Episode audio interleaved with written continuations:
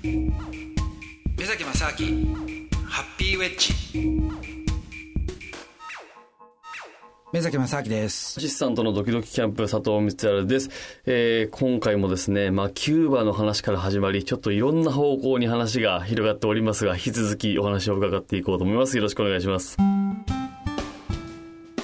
目崎正明ハッピーウェッジ。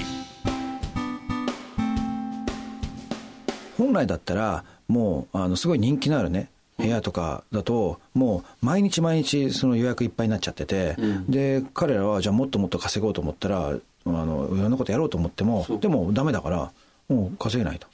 そうか、やめてくださいっていうね、ことになってしまうわけですよ。だから、結構その、まあいろんなその側面あると思うんですけども、その、もっともっといろんなことやろうと思った人に対しても、やっぱ頭打ちになってしまうし、かといって、じゃあ、あのー、あんまりまあ働かなくてもね、それでも、じゃあ、ある程度死なないぐらいのね、そのギリギリのあの食料はもらえると、うん、っていうんだったら、じゃあ働かなくていいでしょうみたいなふうになってしまうと、うん、結局全体としてその効率も落ちるし、どんどんどんどん落ちてくるから、貧困っていうのもやっぱり蔓延してきちゃうし、はいそうすると、いや、これ何なんだと。うん、で、かたやじゃあ観光客が、なんかすごいいい服着てたりとか、いいものを持ってきてね、うん、目の前にこう来るわけじゃないですか。うん、で、さらにじゃあ英語とかできて、いろんなその国の人と話とかしてると、あれと、なんか、どどうなっちゃったんだと この国はっていう。はい、であとはやっぱりキューバの人たちっていうのはあのキューバ革命の前後であのアメリカとかにどんどん移民してったあの人たちっていうのが多いんですよね。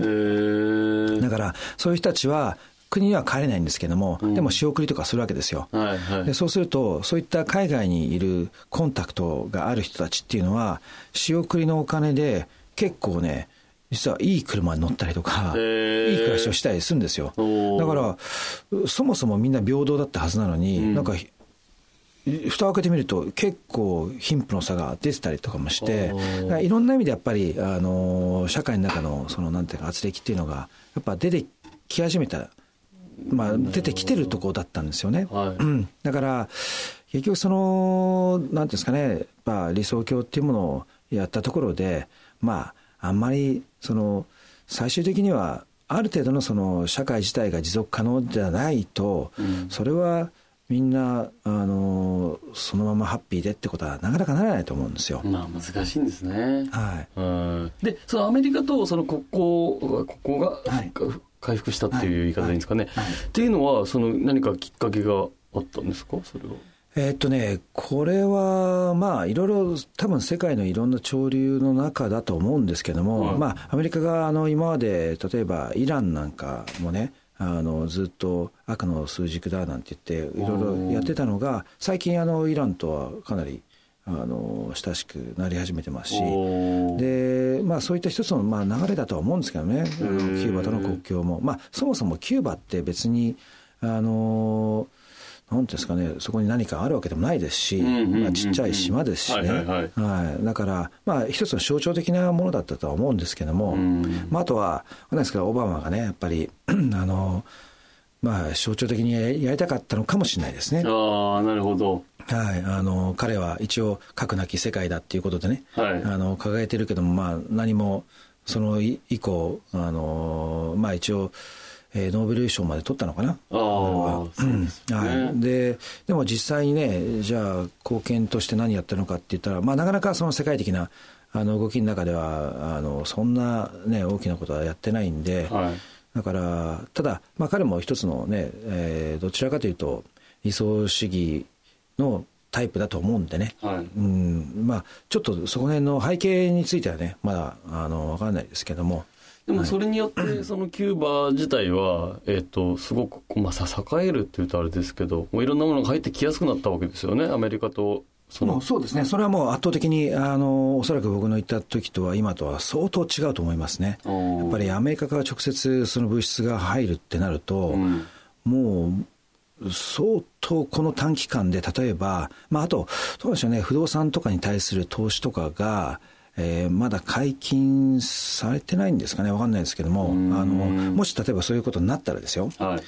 相当変わると思うんですよ。ただ、えーと、アメリカとの国境が回復されたかといって、じゃあ、あのキューバの政府自体がね完全に今までのその共産主義と掲げたものを全部ギブアップして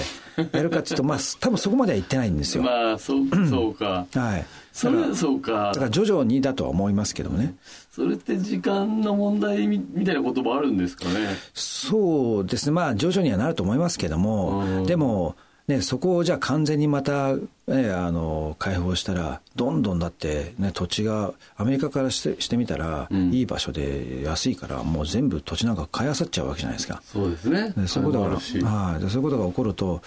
あれ、あれ？そもそも何のために革命やったんだっけ？みたいな。ね、同じことが起こ繰り返されるわけですよね。みたでいな危機を感じる人はいるかもしれないですよね。またチェ・ゲバラ的な人が現れてっていうことになるかもしれないってことですよね。だからそうすると、う。ん、あんまりね、急激にやるのもどうなのかなって考えてる人たちの方が多いんじゃないですかね、どちらかというと。キューバっていう場所自体は、その、目崎さんはどのぐらいいたんですか？あでもね、7年前に。僕僕がいたのはね、本当に2週間弱ぐらいですよ。えーどはい。その観光として行くにはどうなんですか？えーだからもうね、今、全然簡単に行けますし、えー、と一番近い国は、えー隣の国がメキシコなんですよ、はい。ね、メキシコのユカタン半島にカンクンっていう、あのーまあ、観光地があるんですけども、うん。カン実はね、カンクンもね、すごいいい場所なんですよ。メキシコですか？メキシコの。はい。で何がいいかって、ここね、あの昔のあの遺跡もあるんですけれども、その遺跡の近くに、ん。あの洞窟がたくさんあって、でその洞窟の地下の洞窟があるんですけどその地下の洞窟に、あの水のなんですか、えっと地下水が溜まったはい。地底湖があるんですよ。地底湖？はい。へえ地底のの湖ですね。はいはい。ははい。でそこでスキューバダイビングができるんですよ。いえ？これやばいですよ。地底の湖に入っていけるってことですか？スキューバで、はい。スキューバで入ってくるんですよ、えーえじゃあめっちゃ深くってことですよまあね、深いのもあるんですけども。何がすごいんですか？あの何がすごいってあの普通スキューバダイバーダイビングっていうと海とかでやるじゃないですか、まあ海のイメージが強い、で海だとあのよく透明度が何メーターだって要するにどのぐらい先まで見えるかっていうのを透明度とかっていうふうに表すんですけども、ね。はい、で、まあ、大体そうですねあの東京湾だと透明度30センチぐらいですかね。そうですね。本当に。濁ってますもんね。そうですもうあの手の指先が見えなくなっちゃうとかね、はいはい。まあ、そのぐらいだと思うんですけども、うん。で大体そうですね。あの航海とかあの、まあ、海海でね一番綺麗だと言われているようなところで40メーターとか30メーター40メーターとかですか。ね。まあ世界中のね一番綺麗と言われているようなところでなんですけども。でそれが結局淡水なんですよ地底湖だから。はい。普通の水だから。塩水じゃないから濁りが減ってるから。ー。でさらに魚も何もいないんですよ。すごい綺麗な真水だから、そのね透明度が100メーター越すんですよ。100? はい